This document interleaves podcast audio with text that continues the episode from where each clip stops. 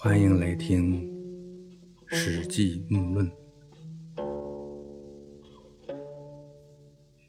这次呢，我们谈李义基的弟弟李商。曲州侯利商是高阳人。这曲州嘛，在现在的河北省南部的邯郸市。王莽曾改曲州为直州啊，到东汉呢又改回曲州，属于巨鹿郡。高阳。在现在的河南省开封市杞县西南，属于陈留郡。李商的哥哥李基就自称高阳酒徒，啊，表达了他狂傲的那一面。陈胜起兵反秦的时候呢，李商寄居年轻人，东北西走，招兵买马，得到了几千人。刘邦呢，攻城略地的来到陈留，六个多月以后呢，李商就带领将士四千多人到齐地归附了刘邦。当时呢，这个守城门的李基啊，觉得刘邦能成事儿，就劝刘邦袭击陈留。刘邦呢，封李基为广野君，让他的弟弟李商作为将军，统领陈留的军队，然后带着李基去进攻开封。啊，这些细节呢，在前面谈到过。后来李商呢，跟随刘邦攻打长社，这个长社呢，在河南省徐州市的长葛市东面。李商呢率先登城，刘邦赐李商爵位，封他为信城君。啊，后来呢，他又跟随刘邦去攻打宫室。宫室这个地方呢，现在来说在河南省洛阳市的偃师区，离郑州不远。啊，这里还是唐僧的故居，武则天之子李弘的墓，唐公陵就在这里。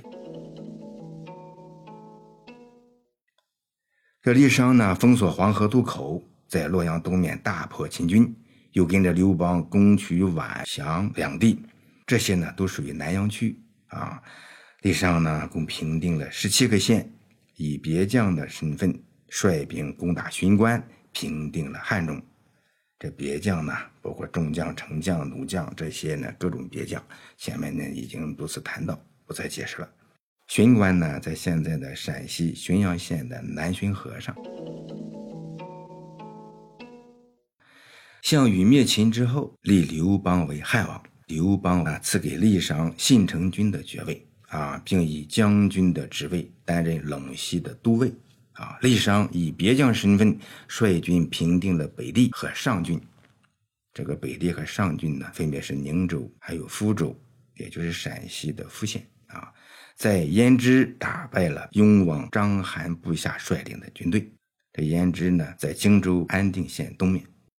在荀彧打败了周累所率领的军队，这荀彧呢属于右扶风啊。在泥阳打败了苏赞所率领的军队，泥阳呢也属于北地，也就是现在的甘肃宁东南面。于是呢，刘邦把武城县的六千户赐给李商作为他的食邑，他以陇西都尉的职位跟随刘邦攻打项羽的军队长达五个月之久，出兵巨野。和钟离墨交战，因激战有功，刘邦授予他梁国的相印，又增封给他十亿四千户。啊，以梁国相国的职位跟随刘邦与项羽作战，又长达两年零三个月，攻取了胡陵。啊，项羽死了以后呢，汉王刘邦做了皇帝。这一年的秋天，燕王臧荼造反，李商以将军的身份随从刘邦去攻打臧荼。在龙坡大战时呢，李商冲锋陷阵，率先登城。这龙坡呢，在现在的河北西雨水县西面，在弋下击败臧荼的军队。这个弋下呢，在河北西部，因为李商杀敌有功，被升任右丞相，赐给他列侯的爵位。和其他诸侯一样，剖腹为信，世世代代永不断绝。以卓邑五千户作为他的食邑，封号卓侯啊。这个卓邑呢，在河北西部的涿县，以右丞相之职，单独带兵平定了上谷。这上谷呢，就是河北怀来东南。接着呢，他又攻打代地。刘邦呢，又授予他赵国的相国之印啊，以右丞相加赵国相国的身份，带兵和绛侯朱伯等人一起平定了代地和燕门。这个代地呢，现在是河北禹县的西南。啊，雁门是现在的山西右玉西南，啊，就挨着内蒙古那一段，活捉了代国的相国程纵、守城的丞相郭同啊，将军以下到六百师的官员，他一共俘获了十九人。啊，凯旋以后呢，以将军的身份担任刘邦老爹，也就是太上皇的护卫一年零七个月。啊，这就是刘邦非常信任他，让他呢给他老爹搞服务。然后又以右丞相之职攻打了陈豨，捣毁了东原。东原呢，指的是现在河北正定的南面。又以右丞相之职跟随刘邦进攻反叛的秦部，李商领兵向敌人前沿阵地猛攻，夺取了两个阵地，汉军得以击垮秦部的军队。这刘邦呢，把他的封邑改在了曲州，增加到五千一百户。收回以前所封的十邑，啊，这样总体算下来，李商单独击垮三支军队，降服平定了六个郡、七十三个县，俘获丞相、代理丞相、大将各一人，小将二人，二千石以下到六百石的官员十九人。啊，这李商的功劳呢，确实是很大啊。实际中呢，这里记述的只是在打败项羽前后，李商先后六次立功。三次受封的过程，一是打败了臧荼，升任右丞相，赐爵列侯；二是攻取上谷和代地，提拔为赵国的相国；三是和周勃等人平定了代地和雁门地区，俘虏官兵数百人；啊，四是为刘邦老爹做保镖一年半；啊，五是对付陈豨；六是打败秦部。刘邦呢，把他的实邑最后增加到五千一百户。这里呢还没再提到刘邦死了以后，李商发挥的巨大作用。这个呢在前面呢老穆曾经谈到过。啊，刘邦一死，吕后与他的老搭档沈一基密谋啊，压着不发丧，想要把元老们都一次性清除掉，为他以后呢扫除所有的障碍。这时候呢，李商呢曾经威胁过沈一基，啊，说如果你们真敢这样干。那可是没有你们啥好果子吃了啊！为什么呢？你不想想，现在陈平、灌婴啊带着十万精兵镇守荥阳，樊哙、朱伯带领二十万兵马镇守燕代。如果他们听说皇帝驾崩啊，你们敢对他们有不利的行为，那肯定会率兵回来收拾你们呀！啊，这沈亦基呢，当时听李商这样一吓唬。就向吕后转达李商的意思，吕后和沈亦基呢才为刘邦发丧。大汉朝呢，也就是因为李商这些工作，才平安度过了这次危机。啊，这些分析呢，在洪迈写的《容斋随笔》中分析的十分透彻。商是孝惠高后时，伤病不治，啊，就是李商。在侍奉孝惠帝和吕后的时候呢，因为身体不好，不再处理政事。李商的儿子李绩，字况啊，有的史书版本中呢是兄啊，其实呢也读作况。李况呢与吕后的侄子吕禄关系很好。到了吕太后去世的时候，大臣们想要诛杀诸吕，但是呢，吕禄身为将军，统领北军。这太尉周勃呢进不了北军的大营，于是呢就派人威胁、强迫李商，要求他让儿子李匡去蒙骗吕禄。这吕禄呢就相信了李匡，啊，和他一起出去游玩，这样呢能够使得太尉周勃顺利的进入军营，控制了北军，最后才终于灭掉了诸吕。也就是在这一年，李商去世，谥号为景侯。啊，他的儿子李况继承了侯位。这个天下人都说李况呢，他是个出卖朋友的人啊，就是因为呢，他去蒙骗吕禄，让周勃呢顺利成功。孝景帝前三年，也就是公元前一五四年，吴、楚、齐、赵等诸侯国联合起兵造反，也就是后来人们说的吴楚七国之乱。景帝刘启任命李况为将军，围攻赵城，但是呢，十个多月也没有攻克。等到诸侯栾布平定了齐国前来助战，啊，这才拿下了赵城，扫平了赵国。赵王刘遂自杀，啊，封国被废除。这个刘遂呢是刘邦的孙子，赵雍王刘友的儿子啊。在《史记》卷五十，也就是《楚元王世家》中，不仅记述了楚国这时候的历史，也顺便说了赵国的一些事儿。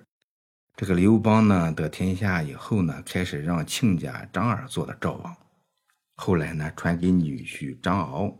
再之后呢，刘邦把自己最喜欢的三儿子刘如意派去做赵王。自此呢，这赵王任上没有一个得好结果的。啊，如意被吕太后毒死，后来刘友、刘辉、吕禄先后被吕太后封为赵王，都没得善终。啊，细节这里不多谈，一路听过来的都知道吕后的手段和诛灭助理时的惨烈过程。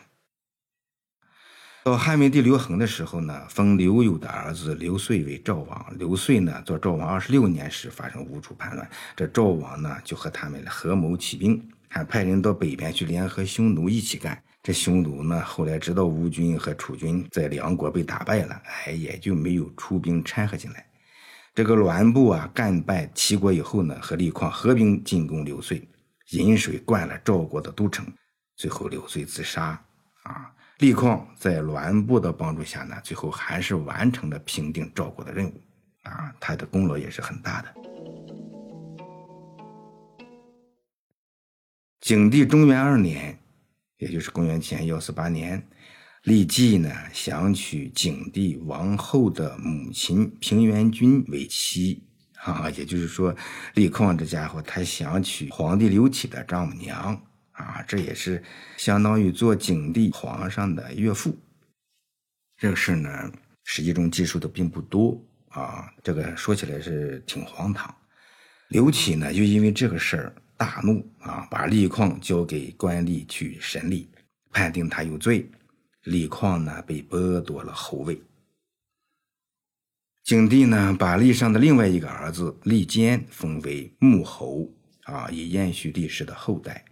这个穆敬侯李坚去世以后，康侯李遂成、怀侯李世宗、子侯李忠根先后接续侯位。这个李忠根呢，还做过太常，后来因为犯法封国被撤销。立忠根呢是李商的四世孙，他做过太常。这太常呢是九卿之一啊，啊非常重要的官职，掌管宗庙礼仪。